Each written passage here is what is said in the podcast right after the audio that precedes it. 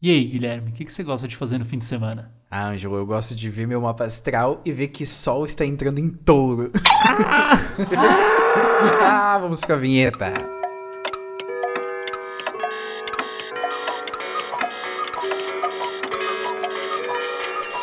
Uou! Eita! Acorda aí, maluco. Tá começando o Ucrania Cast, o podcast de seu tempo.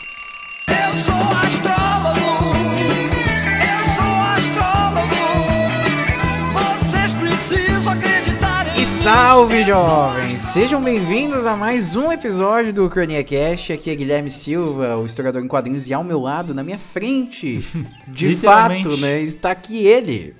Ângelo, P2. E É. hoje, como o Guilherme tá, já anunciou, né? A gente tá gravando então presencialmente. Depois vocês dão uma olhada nas fotos, tá bem legal aqui. Muitas fotos legais. A gente tá, tá botando fé que o episódio vai, vai ser bem legal e a gente espera que, que agora grave com mais frequência, agora que a gente tem um espaço melhor pra gravação, né? Uhum, Tem o, o equipamentos QG melhores. do Ucrania Cast ele está reformulado. Nas fotos vocês podem ver ah, o os apoiadores, né? o- os apoios materializados em microfones aí. É que- verdade. E é a primeira vez que nós gravamos um Ucrania Cast com esses microfones novos. Porque eu já gravei um historiador em quadrinhos, mas eu gravei sozinho, aí não tem diferença assim. Mas agora com os dois microfones USBs, que a gente conecta no computador, a gente Bem pode fazer uma, utilizar uma mesa de som digital. E tudo era uma promessa. Agora a gente vai, de fato, gravar os dois e fica, ó, show de bola. Equipamentos não adquiridos pelo, Pô, pelo, pelo, Apoia-se. pelo- pelos nossos apoiadores Pelos através do. Apoia-se. Inclusive, temos uma nova apoiadora que eu mencionei já no, no Historiador em Quadrinhos, que é a Deise Cristina, que é a minha irmã. a gente recebe apoio Grande familiar. E aí ela ajudou aí, se tornou parte dos apoiadores agora, né? E vai, vai contribuir para novos equipamentos no futuro. E, e bom, cara, então aí vocês vão ver como a qualidade vai ficar bem melhor. A gente não vai precisar ficar colado mais agora um- um no mesmo microfone, né? Quando a gente gravava presencialmente, vocês não sabem disso. É, mais ou menos. A gente ficava grudado no mesmo microfone, então era uma desgraça, né? Era sensual. Tem esse problema também. Aqui na minha rua, na minha nova residência, passa caminhão igual uns loucos. Aqui é tipo Mad Max. É, e como a gente tá gravando. é verdade, como a gente tá gravando num, num sistema diferente, vai ficar difícil às vezes cortar um barulho ou outro. Mas, ah, mas em contrapartida, a dinâmica da gravação vai ficar mais legal. Né? Vai ficar mais Uhum. interessante. Não tem os delay. É, Agora, exatamente. agora o delay é só do cérebro. É, exato. é. Mas, o, mas aí então é, a gente vai, vai fazer essa gravação com esses novos equipamentos e vocês vão perceber aí que provavelmente o episódio vai ser mais legal. Certo? Então deixa de falar, né? Falamos, falamos, falamos e é isso aí. Vamos começar agora Deixar então. de besteira e falar de mais besteira ainda. porque o vamos- episódio sobre hoje é. O episódio vai ser polêmico, né? Algumas pessoas talvez fiquem incomodadas. Aí, parabéns pra elas, né? mas assim, é, mas a gente vai trabalhar o tema com uma responsabilidade científica, digamos assim, né? Que é o tema astrologia, Ângelo. Olha aí, ó. E acho que é importante agora que tu falou, né? Responsabilidade científica. Como é que. O que, que a gente quer dizer com científico e astrologia para começo de conversa, né? É, A gente vai falar, a gente vai trazer um pouco sobre a visão que se tem hoje da astrologia, mas logo em seguida a gente vai falar um olhar mais histórico sobre essa área do conhecimento, né? Não deixa de ser, não deixa de ser uma área do conhecimento, ela produz uma narrativa, ela produz um discurso de verdade. E só que ele é um discurso histórico e a gente vai então falar um pouco da historicidade desse discurso, né? Que a astrologia ela não não foi sempre capricho, né? Não. é, não, é, você que lê a revista Capricho e se acha o astrólogo, você vai ter uma surpresa hoje. Mas assim, como base, né, como base teórica aqui para o nosso episódio, a gente utilizou então a, a revista de história da Biblioteca Nacional, mais precisamente a edição número 75 do ano de 2011, né, do, do mês de dezembro. E aí a gente utilizou três é, mini artigos, né, digamos assim, de especialistas da área. Isso que foi o mais interessante. A, a revista de história ela tem essa peculiaridade, né, que infelizmente hoje em dia a gente pode tratar como peculiaridade, né, que ela traz pessoas que são especialistas que estudam essas áreas de conhecimento Uhum. com mais é, com mais foco, com mais digamos com mais especialidade. No pra caso aqui assim. são autores desses artigos que nós lemos, né? Como o Geraldo Barbosa Neto. São, são três, né? O Geraldo Barbosa Neto com, com artigo, né? Uma luz sobre a navegação. Daí depois é o título O Declínio do Império Astrológico, de autoria de Luiz Miguel Carolino. E, por último, um terceiro artigo, que é Quando o Céu Era Perfeito, de Carlos Ille Kaminetsky. Todos Exato. eles são, professor- são pesquisadores, né? Uhum. Alguns professores universitários, e como o Guilherme disse, são pessoas que estudam, por exemplo, nesse caso, ciência, né? Ciência Uhum. enquanto saber, enfim, intelectuais. A historicidade da ciência, que é o que a gente vai tentar trabalhar mais Exato. aqui, né? Então, então essa revista que infelizmente não existe mais, né, da revista de história na, de história da Biblioteca Nacional, né? Ela acabou, se não me engano, em 2015 ou 2016. Ela, ela só tá no estado aqui no, no Web Archive, no caso. Você vai, É. pode escrever lá, Revista de História da Biblioteca Nacional, só que você vai encontrar ela no Web Archive, que é tipo um arquivo, né, da internet, um museuzão um assim, depositório internet. assim, gigante. Eu vou deixar inclusive na descrição desse episódio o link para você acessar todas as edições das revistas. A gente vai fazer mais episódios utilizando essas revistas como base, porque elas são muito boas assim. Elas O um Ângelo que, que me indicou, eu não, não confio muito na palavra dele, mas assim, eu- a leitura desses artigos foram bem legais. Tem um tom um pouco anedótico às vezes, mas ela traz ao mesmo tempo conhecimento da área, né? A perspectiva de profissionais das ciências humanas.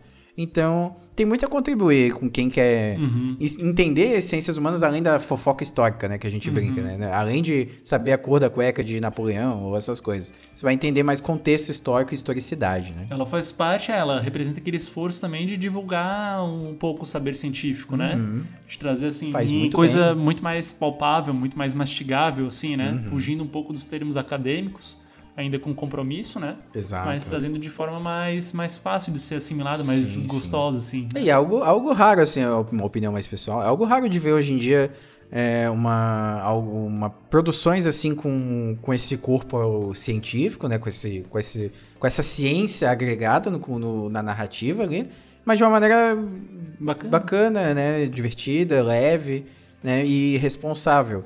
E, inclusive, esse é um dos objetivos do Cronia Cast, do grupo Cronia. Vem novidade por aí, talvez, né? Mas então vamos chamar mais de grupo Cronia e não só de Ucrania Cast. Uhum. Mas uh, as produções do grupo Ucrania. Só Não, vem um colaborador. é, mas pra, Colaboradores do. pra isso ser realidade, o Apoia-se tem que estar lá. Mas, uh, mas assim, é é um dos nossos objetivos é justamente trazer essa ciência essas, das humanidades, em específico, da história principalmente, né?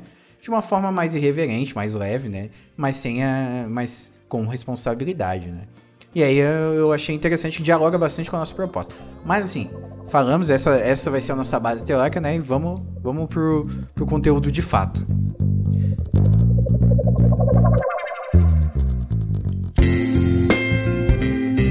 Então vamos lá. Primeiro, antes de, de começar, né, o, a- a- o nosso tema de fato. Quer dizer, já começando o nosso tema, mas antes de começar propriamente na questão da historicidade, vamos definir hoje então que o, o- eu não sou especialista em as- astrologia atual, né? Já vou deixar isso bem claro. Não gosto de astrologia, tenho antipatia, mas a gente vai tentar trabalhar aqui de uma maneira mais na, na, na questão da historicidade. E quando a gente fala hoje de astrologia, o que vem à mente é o horóscopo, né? Que, que são aquele grupo de. É aquele grupo de. É um conhecimento, pra É que é um grupo de definições sobre os signos que vão trazer algo para sua vida cotidiana, profissional, amorosa, né? Então, algumas definições específicas dos signos que você pode interpretar ali para o seu cotidiano. Acho que é um pouco isso, né? É, é, quando eu penso em astrologia hoje, né, co- como ela é usada, como ela é pensada hoje, seria aquele conhecimento que, que ele é obtido a partir da inter... se faz uma interpretação de como o universo está, né, de como Uhum. os astros estão, né, é, na- no determinado momento que a pessoa nasce, né, o que ela está vivendo e que, e que vão ter uma influência então sobre as situações que ela vai viver Sim. aqui na Terra, sobre, Sobre os comportamentos que ela vai ter, Pessoal, né? Sobre, sobre sua vida pessoal, sobre, Sobre as oportunidades que vão aparecer para ela, Exato, né? sobre as sub- subjetividades do ser humano. Olha aqui. Pois Mas é. Então seria basicamente, em resumo, a influência que o universo exerce, universo entendendo, entendendo como os corpos celestes, né, Uhum. influenciam então na nossa vida pessoal, nas, nas escolhas Exato. que a gente faz, nas oportunidades, no nosso, na nossa postura, Uhum. enfim. E tem, assim, é, fazer um disclaimer, porque tem pessoas que encaram a astrologia né, não de forma muito preditiva, né? É, a gente tem, vai, vai esbarrar em termos que definem essas, essas abordagens ali de forma mais explicada, mas assim, você, cara ouvinte, que gosta de astrologia fala assim, não, mas eu não imponho astrologia pra ninguém, eu só gosto e tal. tudo bem. Tudo bem, a gente entende que você gosta.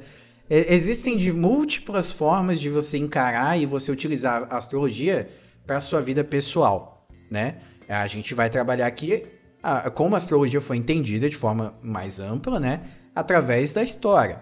Então, é, não entenda que as definições que a gente vai colocar como definições fechadas do como a astrologia é utilizada hoje. É uma- é uma definição comum, é um senso comum que a gente está trazendo para tentar fazer aí uma, um contraponto com as, as outras coisas, as, as outras informações que a gente vai trazer. Então, se você aí fala assim, ai, eu não sou doido dos signos, então vocês estão, né, vocês estão agindo assim, vocês estão julgando demais.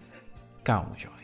Calma, vai ficar tudo bem. Se ao final desse, desse podcast você se estressar muito com o que a gente falar sobre astrologia hoje, mande um e-mail explicando as diversas vertentes de abordagem astrológicas que a gente vai ler, ou a gente talvez descarte e nunca leia. Mas a gente vai ficar feliz da interação. Mas se vamos lá. fizer crítica, pelo menos traz uma referência aí pra Traga, gente. traga referências holísticas, referências místicas, pode trazer.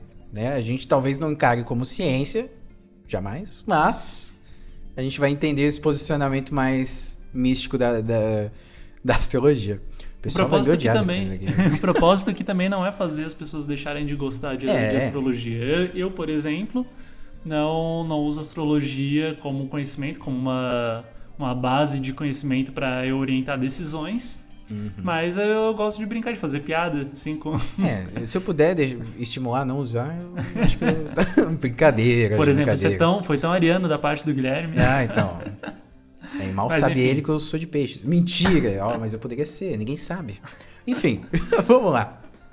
Então, acho que para começo de conversa é, é legal então diferenciar os termos, né, que se, que se fala Boa. hoje entre astrologia e astronomia, né? Exato. A astrologia, então, hoje em dia é usada como essa série de conhecimentos é, que, que a gente mencionou antes sobre como o universo, como os astros interferem na nossa vida pessoal, certo? Essa é a astrologia, né? Podendo ser preditivo ou é, meramente é, como um- ser utilizado como um guia, um É, guia ou como né? predição, né? Tem essas, Isso. essas duas. Para prever, tentar prever o, o, que, o que vai acontecer. Com né? exatidão ou como guia. Exato. Definimos isso.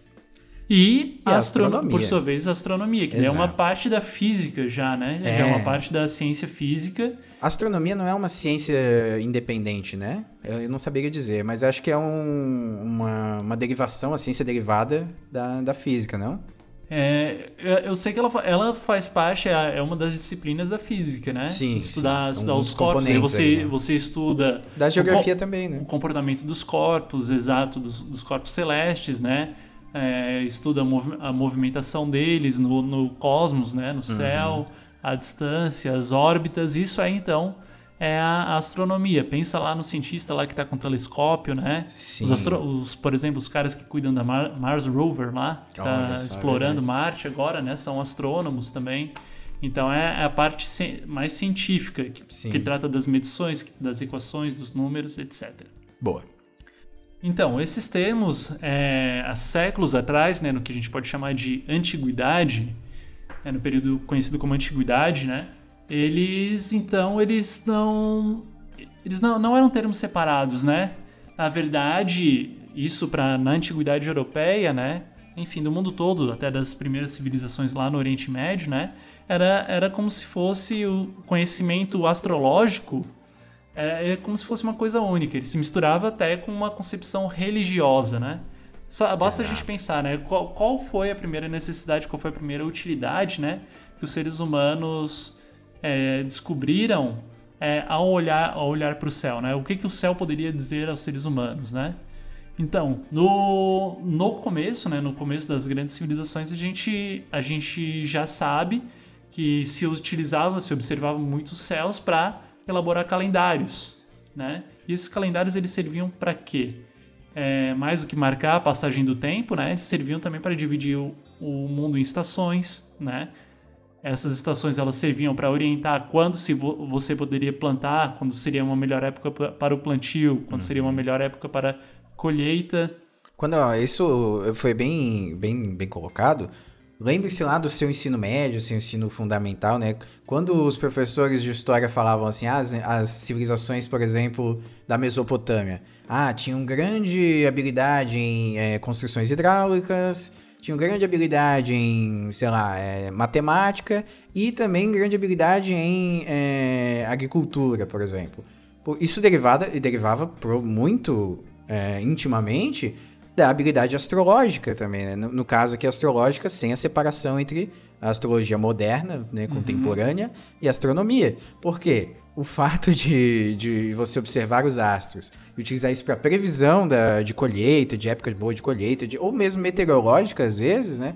É, é, isso dava habilidade de agricultura, né? De, de produção de alimentos de forma agrícola. Então, assim, muitas vezes eu acho que talvez não fica muito evidente na mente das pessoas quando a gente fala assim, ah, eles tinham habilidade de astronomia. Tá, e, e aí? É, Era uma habilidade, né, nessa questão astrológica, de observar os astros e interpretar, ou de movimentação, de posição, ou mesmo até aí juntando as duas questões de, de, que- de- do que isso vai trazer pra tua vida pessoal, né, de alguma interpretação, e por aí mais místico, né?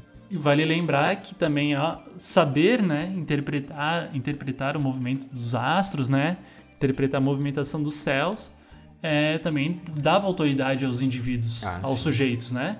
Quem não era qualquer um que fazia essas interpretações. To- todos poderiam olhar para o céu, né, e fazer suas próprias interpretações, mas nas sociedades antigas, nas nas primeiras né? civilizações precisava de uma legitimação. Então era o sacerdote que fazia isso, né?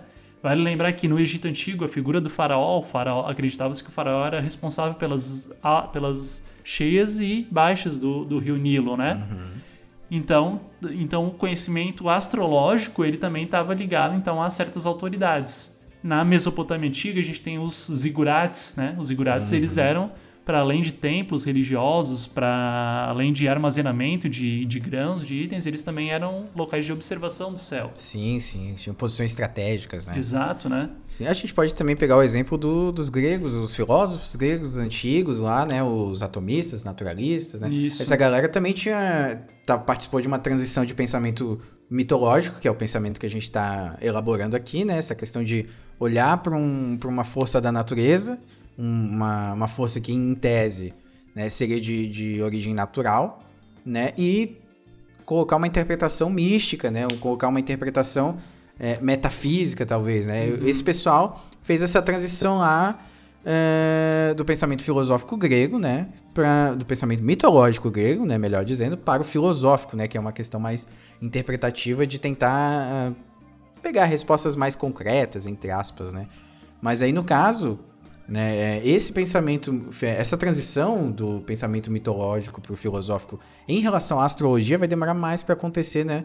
No, na região que a gente considera hoje Isso. a ocidental, né? Que é a Europa, né? Vale lembrar que todos os povos, né, em em certa medida, então, eles ti- obtinham, desenvolviam conhecimento a partir da observação dos astros, observação do céu. Sim, sim. Fosse no Oriente Médio, nas primeiras civilizações, nos povos europeus, que nem a gente estava falando agora, como povos africanos e povos ameríndios aqui, né? Uhum. Os na- nativos da América. Vale lembrar que os incas, né, os incas, os maias, né, eles tinham um grande conhecimento astrológico, né? Eles, eh, eh, os maias mesmo, tem o famoso calendário maia, né? É, rendeu Eles muito, muito filme aí. Em que eles tinham, enfim, que eles tinham um calendário extremamente apurado, né? Uhum. E, enfim, para esses usos agropecuários, né? Para criação de animais, para plantação e daí também posteriormente para fins religiosos também, né? Exato. Vale lembrar que na Grécia Antiga, né, o mito, vamos lembrar do mito da Perséfone, né, da chegada da primavera. Se explica, então, a chegada da primavera através de uma história, né, de, dos deuses, né, em que a Perséfone, ela saía, ah, saía do Hades, né, de acordo, eh, de acordo lá com, com a promessa do, do Hades, né, que ficou, enfim, não lembro agora da história, mas a, a Perséfone, ela vinha uma vez por ano semear os campos, então, Uhum. Da, da Grécia. Sim, Se usava um legal. conhecimento mitológico para explicar então a mudança das estações do ano. E não é à toa também que um, um dos os deuses mais poderosos eram os deuses relacionados ao Sol, né, ou às vezes à Lua. O- os astros, eles tinham importância né, na- no, no social muito grande, né? Eles eram Uhum. muito participativos, digamos assim, né, nessa, nessas explicações mitológicas para as forças naturais, né? Acho que vale lembrar uma, uma cena que eu lembrei também Ah, do, sim. Do filme, né? E falar aí também da importância dessas autoridades astrológicas, né? Que é no, no filme 300, quando o Leônidas Uhum. resolve ir pra guerra, né? Ele não, não imediatamente ele vai pra guerra, né? Ele vai pro O que que ele oráculo, né? faz? Ele consulta, exato, ele consulta o oráculo, né? Porque o oráculo faz tá representando ali o papel dessa autoridade. Os caras Uhum. que vão examinar, vão fazer as predições ali, vão dizer pra ele se, se é um bom momento para entrar em guerra ou se não é um bom momento para entrar em guerra. Então todo rei, né, todo todo governante tinha então pelo menos um sábio que que olhar, que sabia fazer interpretações astrológicas, né? Para tomar decisões. E aí a gente vê essa mistura entre o que a gente entende por astronomia hoje com astrologia. Uhum. Ao mesmo tempo que, é, que ela serve para para fazer essas predições, para saber quando que é uma melhor época de colheita, quando vai vir chuva, ou quando vai vir um tempo de seca, né? Uhum. Também Algo mais matemático, né? algo mais exato, que a gente entende assim, hoje né? como mais natural, mais matemático, mais exato Uhum. também ao mesmo tempo tava no- era, um, era o mesmo indivíduo que, que dizia que ah olhava para os céus e fazia uma previsão dizendo que era que não que não seria um bom tempo para entrar em guerra Sim. ou enfim então tinha era, era tudo meio misturado ainda Exatamente, né? Bem colocado. Uma coisa que dialoga com isso que tu tá falando, Ângelo, é... É que assim, é, a gente tá falando muito da- das explicações é, místicas, holísticas, para coisas naturais, né? E, e- e uma coisa que, que circunda aqui a ideia, do, acho que de todos os autores, né? É de que o, o céu, né? Ele sempre foi uma coisa a se mirar, né? A se olhar e tal, né? Então o céu, os astros e os- o corpo celeste, ele sempre foi uma coisa muito imutável, né? Algo, algo que, que despertava a imaginação das pessoas de alguma maneira. Despa- Despertar é, a imaginação, sei lá, desejo, é, sei lá, e Curiosidade. as pessoas, né? Curiosidade. E aí é, é- é- não é incomum, né? Por isso que, que, é, que é, é uma tendência, não é um padrão, é uma tendência. Na história não existem padrões, existem tendências. é uma tendência que as sociedades se preocupassem em tentar interpretar aquela o, céu, né? Uma tela cheia de pinturas, basicamente, para eles, né? E aí é, essa, esse, essa importância que se dava para esses mundos, né? Celeste, mundo mundano, terreno, né? Isso desembocava em diversas áreas, né? A mitologia, por exemplo, né? Uma, uma grande área influenciada, como a gente mencionou, mas aí no caso até a entre aspas ciência, que não era ciência até porque nem existia esse termo nessa época, mas assim até os estudos, né? Eles Uhum. eles também é, se debruçavam né, sobre esses assuntos, né? E, e daí, acho que entra, né? Acho que dá pra, pra gente falar do, da diferença, né? Uma compreensão que se tinha na Grécia Antiga, nas, nas sociedades ocidentais antigas, né? A dif- diferenciação que se fazia entre o mundo terrestre, então, e o mundo que, que eles chamavam de supralunar, né? O mundo dos céus, então. Uhum. Se tinha uma compreensão então que, que, que a vida né, se diferenciava então né, nesses, nesses dois mundos, que eles chamavam de mundo supralunar, que era o mundo dos céus, que estava além da Lua, né, e o mundo sublunar, que estava abaixo da Lua, que é o qual nós vivemos. É, os autores então eles vão nos trazer, né, aqui nos artigos essa, visa, essa visão que se tinha, que o que os antigos eles olhavam, isso vamos lembrar sempre no contexto de Grécia antiga, de Ocidente, né, que eles olhavam para a Terra e viam que as coisas aqui eram mutáveis, que, que as estações elas mudavam, que a geografia mudava, que a vida das pessoas mudava, mas eles acabavam olhando para os céus e, e viam que, que o céu, eles entendiam que os céus as coisas eram imutáveis, que passavam-se os anos, você olhava para o céu e, e continuava da, da mesma forma lá, né? Você tinha uma compreensão de que, de que eles não mudavam. E, novamente, essa ideia demorou bastante para ser quebrada, né? Foi um, um processo lento e a longo prazo, né? justamente por não mudar, né, eles acreditavam que esse mundo imutável, supralunar, ele era o que definia as coisas na Terra. Então, que o, o imutável, ele tinha uma certa autoridade sobre o que era mutável. Exato. Tem, a gente separou uma citação bem bonita, inclusive. Lê aí pra gente. né? Agora tem que achar ela aqui, mas. mas assim, é que o autor coloca de forma bem emblemática. É o Carlos Ziller, do texto Quando o Céu Era Perfeito. Olha que também é poético, né? Abre aspas. A astrologia sempre esteve fundada num princípio muito simples. O que é permanente, perfeito, dirige o transitório, imperfeito. Daí em diante, o passo é imediato. Os astros governam os acontecimentos da Terra a vida dos homens. Isso aí é a base da astrologia, querendo ou não, até hoje, né? O Exato. os antigos acreditavam, os antigos acreditavam que o céu era imutável e, portanto, governava a vida terrestre. Uhum, excelente. Essa visão, ela vai começar a ser contestada quando, né? Quando ali no começo do século XVI, do, do ponto de vista europeu, né? Quando eles começam a perceber que, que o céu, que a vida que é, que é dinâmica do, dos céus, ela não é tão estática quanto, quanto se pensava antes. Isso também se dá, se dá em grande em grande medida pela invenção de, de novos instrumentos para se olhar, para se olhar para o céu, a invenção da luneta, a invenção do astrolábio. Ah, a questão também da, da, da expansão mesmo, né? Da expansão ultramarina, né? Do, da, da intenção de se, de se alcançar novas terras, né? entre diversas questões socioeconômico, histórico-culturais, né? Mas no caso aqui, né? ah, o que que acontece? O- o- os, os, os conquistadores ultramarinos, né? Eles vão, eles vão conseguir ter a habilidade agora móvel, né? De transpor os hemisférios, né? Sair do hemisfério norte ir para o sul e percebeu que o céu, a perspectiva né, de quem está na, quem tá na Terra olhando para o céu, ela vai, vai se modificar de alguma maneira. O céu vai estar diferente. Certo? Uhum. Por quê? Obviamente a questão da curvatura da Terra, né? Você está você tá indo para outra posição, né? Então você vai ter outra visão, você vai observar estrelas que não estavam visíveis antes, né? Na posição inicial. E isso também, né? Vai ajudar a entender, né? De que ah, de que o céu, né, justamente o céu, os astros, eles não são tão, tão fixos quanto se imaginava, né? Existem outras outras variantes aí nessa interpretação dos astros, né, que não não se tinham conhecimento ou que não foram consideradas, né?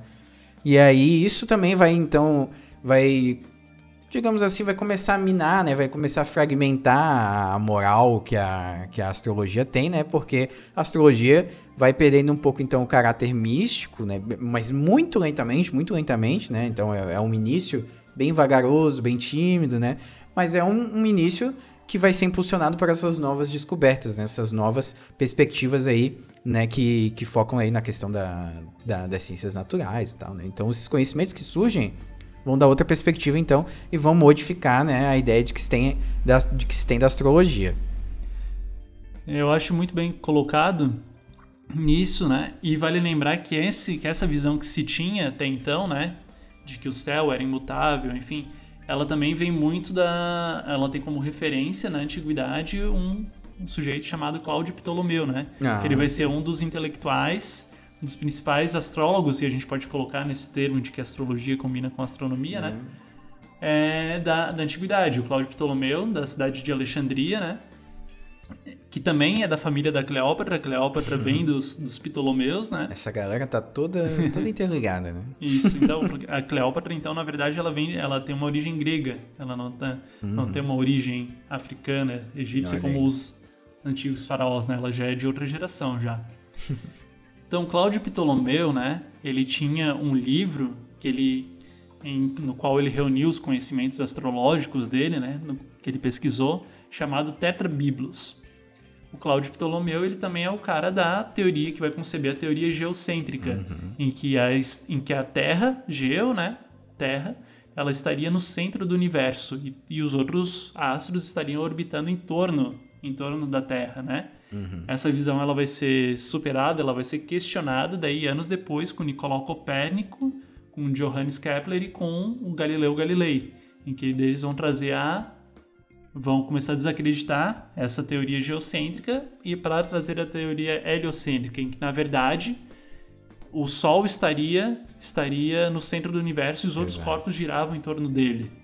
O que também não, não é. A gente hoje já desconsidera essa visão, né? Ela foi muito útil para superar a visão geocêntrica, né?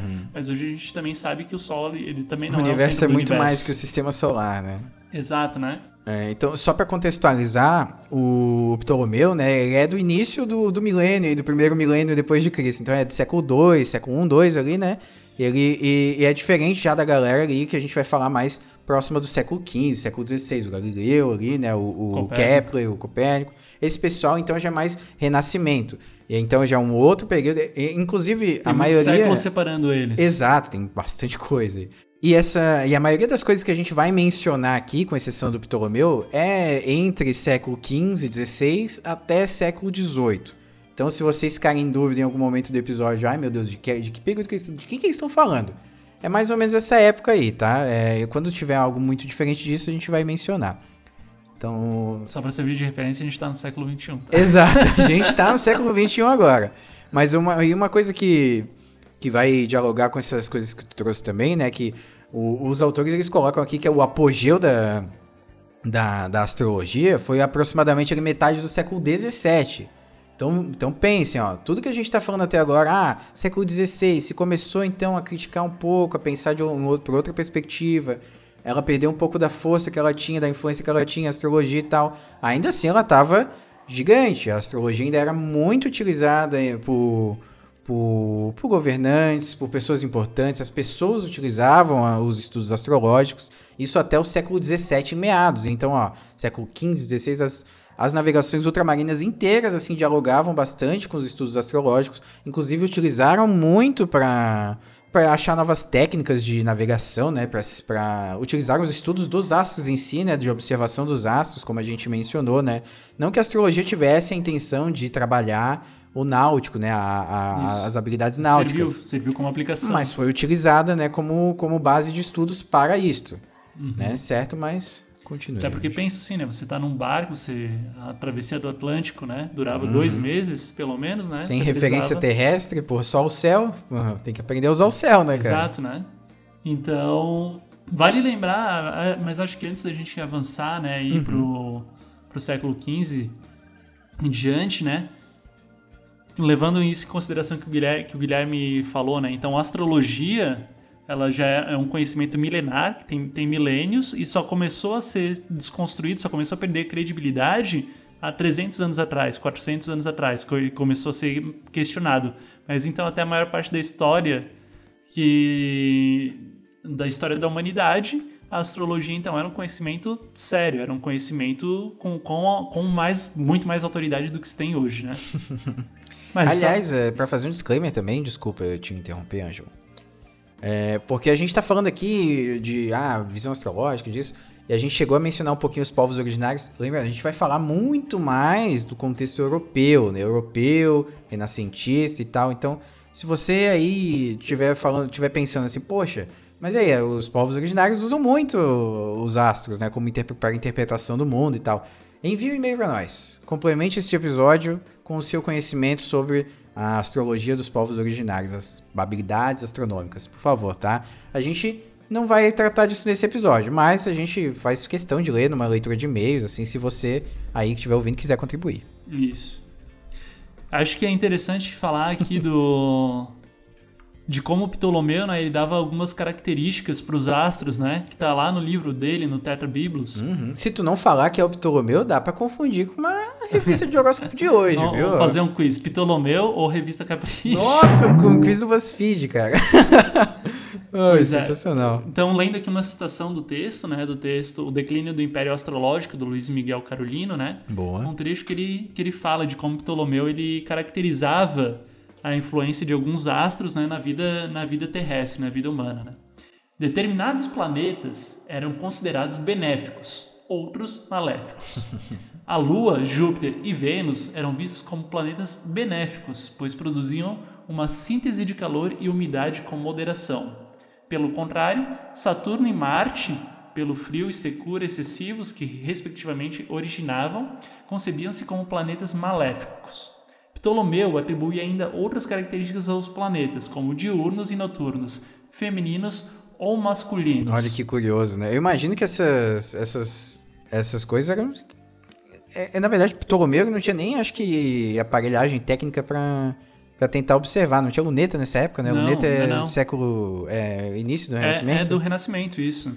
Então, é- é- era totalmente. Era um negócio muito mais reflexivo É, da parte sim, dele. Ele sim. olhava e nas reflexões dele, ele, ele que trazia, então, a- as leis ali, né? Que curioso, né, cara? Era muito menos científico no termo, nos termos que a gente conhece hoje, né? É, muito menos empírico e muito mais holístico, místico. e- Reflexivo, É, é. filosófico.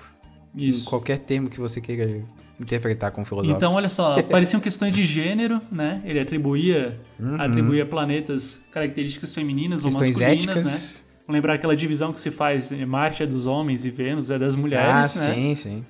E daí as influências sobre o que ele, o que ele dizia que, que eram astros que produziam calor, né? Ou, ou secura, como está escrito no texto, né? Que seria o caso de Marte ou do Sol, né? Marte, Tinha, não tinha um ali que era úmido e seco ao mesmo tempo? Olha que coisa filosófica doida. Pois é, então.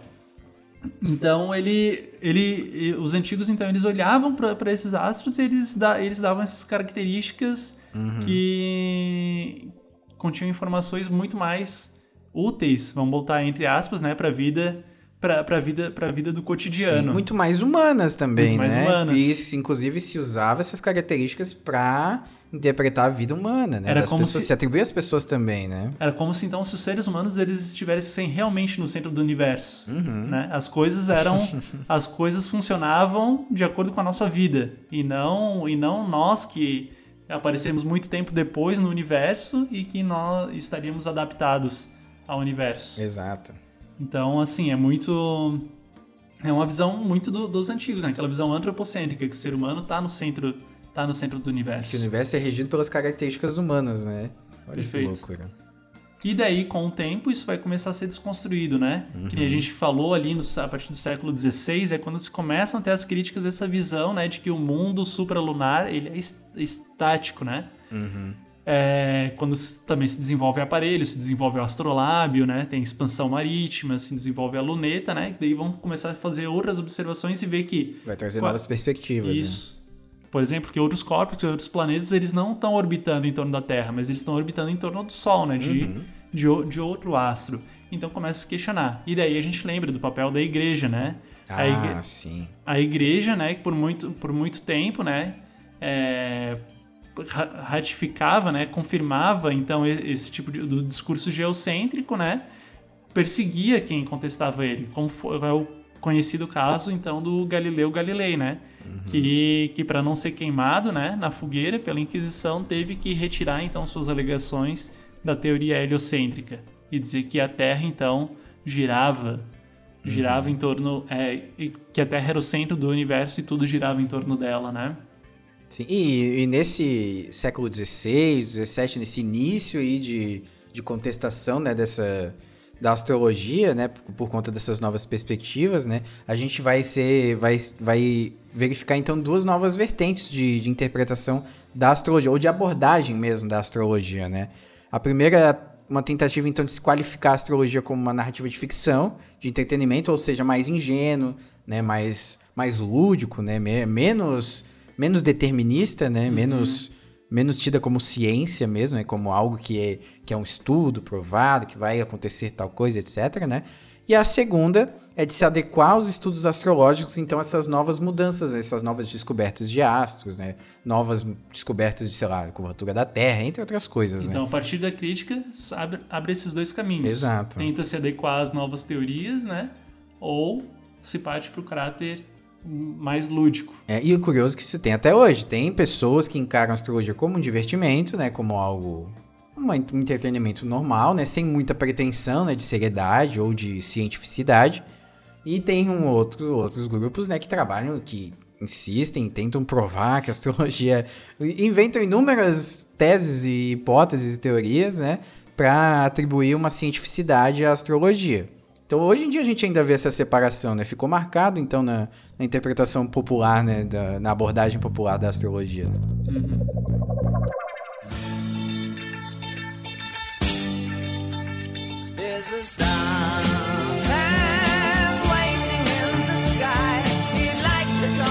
Então, é nessa época também, né? Quando no final ali do século XVII, enquanto. Vamos lembrar, só para faltar aqui, a crise ela começa então ali no, no século XVI, né? Começa a crítica. Só que, só que o negócio tá. A astrologia ela ainda mantém sua autoridade firme até o século XVII, né? No final do século XVII, enquanto tá. Vai surgir essa cisão, né? Com, com as críticas, em que algumas teorias vão tentar se adequar, né? Às novas observações e outras vão partir para esse caráter mais lúdico, né? Mais de entretenimento, mais recreativo. Que também vão surgir então os almanacs, né? Então, os, os tataravós da revista Capricho, né? Vão surgir, vão, sur- vão surgir então dessa cisão lá no final do século XVII para o século XVIII na Europa. E eles eram então extremamente populares. A gente estava vendo aqui uns dados, né? Então, a tiragem ali, não teve um que vendeu 17 mil... Em Portugal, durante, em um período, a gente tem. exa- exato, né? 17.500 exemplares em Portugal. E os autores afirmam que na França e na Inglaterra ainda se, se vendia mais, se produzia Sim, mais. pô. Pra vocês terem uma noção, hoje em dia, uma tiragem de 5 mil exemplares de um quadrinho, sei lá, um quadrinho regular sendo vendido em banca ou livrarias, é uma tiragem muito grande já, cara. Já considera-se lucro que o quadrinho vendeu bem, cara. Com muita tecnologia E ainda. olha, e sim, né? Imagina, 5 mil hoje, tem muito mais gente. É muito mais fácil de comprar. Isso mostra como, tava, como era popular, né? Esses almanacs, né? Pô. Que daí eles já puxavam mais pra esse caráter da vida pessoal, assim, né? Das, das predições de como vai ser seu ano, né? Do que é bom fazer em tal ano. Então, que já começa a ganhar os traços da astrologia que a gente conhece mais hoje, né? Aí o Guilherme vai falar um pouco mais dessa divisão entre... Quando se começa a dividir mais, então, a astronomia da astrologia, né? Uhum. Que são noções mais próximas do que a gente compreende hoje daí. Sim, não, e é, e é bem isso, né? A gente vai, já, já mencionou várias vezes, né, essa, essa, esse processo de ruptura, né? Não vamos falar que é uma ruptura muito grande, mas processo de início de ruptura aí do, da- dessa divisão de termos, né, entre astrologia e astronomia, mas é na, no iluminismo, na época das luzes, como o autor coloca aqui, né? Que, que a gente vai perceber mais evidente essa separação, né? Porque existiam, inclusive, dois vocábulos distintos, duas formas de se, se, se dirigir a essas práticas, né? Diferentes. Então tinha um termo para astrologia e tinha um termo para astronomia, que a, a divisão era basicamente, então, a primeira, a astrologia, se referia então a conhecimentos do futuro e fornecia então uma explicação para acontecimentos, né? Tanto do presente, assim, né? Mas projeções também para o futuro. Preditiva, né? Daquele clássico preditivo, né?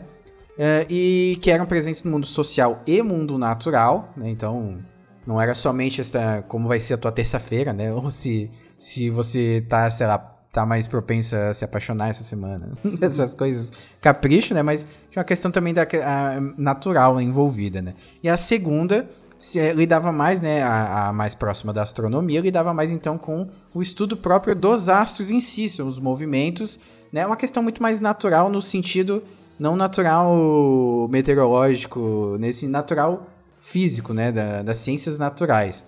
Então tinha essa divisão muito mais evidente. É uma divisão muito mais próxima do que a gente vê hoje, né? A divisão de- entre astronomia e astrologia é basicamente essa, né? Astrologia, essa Natural. questão preditiva, e astronomia, questão natural, física, ciências naturais, entre outras coisas. Então, a gente vê isso no iluminismo. O iluminismo, então, ali, século, final do século XVII já. É onde começa esse processo, né? Uhum. Mas ele, mas a astrologia, ela não, não é a partir dali que ela perde a influência dela sobre áreas do conhecimento, né? Exato, ainda estava voando. Na medicina, na medicina, por exemplo, né? A Uhum. gente tem ali o a gente tem tem, mé- tem médicos, né? Tem Uhum. Tem sábios em que eles vão vão atribuir a influência dos astros na, no tratamento de doenças, por Olha exemplo. curioso. O curioso é que os religiosos aqui que podaram um pouco a questão mística da astrologia, né? Porque na visão de, na interpretação religiosa de pelo menos alguns grupos, né? O que que acontecia? A, a predição é, é, determinista da astrologia contradizia então a questão do livre-arbítrio, né? Da, de as pessoas não, não poderem, não puderem, não tem a chance de escolher, né? O que vão fazer, o que vai Uhum. acontecer com elas. E também a questão da onipotência divina, né? Eles questionavam um pouco. Se tá tudo de- determinado, então Deus não pode fazer nada? Eu acho mais ou menos. Eu achei curioso, né? Porque é, me parece engraçado, né? Curioso que uma instituição religiosa, as instituições religiosas, contradiziriam então esse, essa questão mais mística. Mas foi um conflito de, de, de narrativas é, interessante pra gente perceber. E, e o que concilia também com, com, esse, com esse início de processo de ruptura lento é a questão das ciências, né? Quer falar um pouco sobre isso, Uhum. Ângelo? E é, não, é, é nesse sentido, né? Dura- durante muito tempo ela ainda elas começaram, continuaram a influenciar, né? no- na ciência, no, na ciência e no saber. É, vale lembrar que no caso da medicina, né, a medicina até o século XVIII, ela ainda era muito influenciada pela concep- concepção dos antigos, né, não, isso não traz nos textos, mas ela é muito influenciada ainda pela aquela concepção do Hipócrates lá da antiguidade, da- das teorias humorais, né? Que o corpo ele era vivia num equilíbrio de, de humores, Uhum. que era da, da bilis, né? Da bilis negra, bilis amarela, da, da fleuma, né? Do, do sangue, né? E que, enfim, então, então os conhecimentos antigos até até pouco tempo atrás, né? Historicamente falando, até alguns séculos atrás, eles ainda exerciam muita influência, influ, influência na, nas ciências, né? Isso começa então a, a decair, a decair há, há pouco tempo, né? Faz pouco tempo. E de lá para cá, isso só veio só, só veio se atenuando mais, né? Essa distância entre astronomia e astrologia, ela só continua aumentando. Uhum. A ponto de que agora você estuda, Sim. você continua a estudar nas universidades astronomia, né? E a A gente tem- astrologia ficou na revista Capricho mesmo. E a astrologia, exato. Ficou mais dos almanacs, ficou mais dos. Do, No entretenimento. do entretenimento. Né? Exato. Inclusive aqui, ó, é, a partir dessa, dessa contra, desse contraponto religioso, né, da, da questão da, da onipotência e tal, a gente vê então outra, outra de- separação definitiva, né, de, definitiva em termos, é, em termos de definição mesmo, no, dentro da astrologia, que é a astrologia judiciária né, e a astrologia natural. Ou Uma seja, que surgiu. né? Exato, é, a astrologia judiciária então é aquela que vai inevitavelmente acontecer, que é justamente a crítica né, que aparecia por parte dos religiosos, e a natural, que eventualmente pode acontecer, né? E aí é engraçado, né? hoje a gente vê também essas perspectivas dentro de quem gosta de astrologia, é, são, são, são presentes, né? Em, em menos grau, mais grau, né? Mas assim, é, ainda tem pessoas que encaram a astrologia como justamente essa questão judiciária, preditiva, Que né? vai Como a acontecer. gente mencionou. E tem pessoas que encaram, né? Como, ah, não, é, é, um- é- não é tão certo assim, pode acontecer e tal. É curioso, né? Como, como essas separações que hoje a gente tem, elas têm essa historicidade, né? Que inclusive Uhum. era o nosso objetivo hoje, colocar essas coisas na- em pauta, né? Essas historicidades, essas ru- pequenas rupturas, né? E grandes rupturas, né? É, acho que o grande mérito do nosso episódio hoje, né? Não foi. Não é sentar o pau na astrologia, por mais que a gente. Que a gente não concorde, que a gente não. que aqui é unânime aqui atrás do, do microfone, né? Que a gente não. A gente realmente não acredita que isso tem uma influência na, nas nossas decisões, né? É, é, mas o, o- acho que o mérito do episódio é mostrar como, como a relação com esse conhecimento ela é histórica, Uhum. que ela não que ela não é igual, né? É, O jeito que a gente se relaciona com a, astro- com a astrologia, né? Ele não é igual a dois séculos atrás, três séculos Exato, atrás e exato. muito e muito menos do que há mil anos atrás, né? Sim, Que e isso também deixa mais evidente que você não precisa concordar com tudo que você estuda, você não precisa seguir tudo que você estuda. Eu, por exemplo, eu meu TCC foi sobre religião e eu sou ateu. eu adoro pesquisar religião em termos de ferramentas sócio-histórico-cultural, né, antropológica até, né? E eu gosto de entender a religião como ela é utilizada, né? E até eventualmente entender a parte mística e tal, né? Mas também como a parte mística é acoplada na sociedade, na vida social das pessoas, né? E aí acho que a astrologia pode ser entendida da mesma maneira ou de uma maneira muito próxima, né? De como a astrologia foi utilizada, né, na vida das pessoas em determinados períodos da história. A gente acredita em astrologia, a gente acredita que a astrologia naquela época funcionava e hoje, sei lá, não funciona. A gente não acredita, eu não acredito pelo menos, né? Mas é interessante ver como ferramenta social, como ferramenta no tecido social. Poético demais. Tô doido aqui, já com o cabelo pra cima. Mas acho que é isso, né? Quer que é complementar com algo, Ângelo? Não, ah, eu acho que a gente acho que a gente tratou, acho que a gente cumpriu o que a gente estava querendo, assim. Exato, né? A gente fez uma boa abordagem. Gente, então, ó, a gente vai deixar na descrição do episódio o link para vocês acessarem então essa esse material que a gente utilizou como base, né, que a gente utilizou para alavancar os nossos debates aqui, né? Foi um tanto expositivo esse episódio, mas assim, a gente também trouxe, agregou, né, questões que a gente considera importantes, né? Se você gosta de astrologia, mande um e-mail para nós xingando, dando sugestões, fazendo correções. A gente vai ler, se tiver muito ruim, a gente não vai ler no ar. E é isso aí, gente, ó, vida que segue. Você aí, quer ajudar a, a- a gente aqui a produzir mais episódios como este? Considere contribuir com apenas um real na nossa campanha do Apoia-se. apoia.c barra ucraniacast. E aí, com um real, que é o que? Menos que um pão de queijo, né? Hoje a inflação tá de matar, então não dá nem pra comprar um pão de queijo com um real. você já pode ajudar a gente. Nós recomenda- recomendamos a, a- o apoio de 5 reais, mas se você quiser dar, doar um real, é, apoiar o nosso projeto com um real, já tá ótimo. Reforço o agradecimento a Deise Cristina por ter se tornado uma nova apoiadora, né? E siga a gente nas redes sociais, né? É, Instagram, Facebook, Twitter. A gente hoje tentou fazer uma live no, no Facebook, né? Mas assim, a gente ainda tem equipamentos precários. Então, se você quer mudar essa realidade, né, volte dois minutos atrás e ouça a nossa campanha do Apoia-se novamente. Não, é mentira. Mas assim, considerem apoiar o nosso projeto, que a gente quer fazer 2019 deslanchar com bastante produção, né? Eu acho que é isso. Quer deixar um recado final aí pra, pra, pra galera, Ângelo? Eu. Não, eu só reforço tudo que tu já disse, né? Fiquem ligados nas, nas nossas redes sociais. É, a gente está com a expectativa de produzir mais material a partir de agora, apesar do curso, né? Do mestrado, apesar Exato. dos compromissos. Tá puxado, mas assim. Mas tá agora a massa, gente tem pelo menos um QG, assim, Né, dá um lugarzinho aqui, tranquilo, né? pra produzir mais e produzir com mais qualidade, né, pra vocês. E para que isso tenha continuidade, né, considerem lá então um apoio através do, do Apoia-se pra gente, né? É isso aí. E-mails, sugestão, crítica, qualquer coisa, contato arroba. Isso aí, galera. É isso aí, meu povo. Obrigado pela atenção e nos vemos no próximo. Valeu.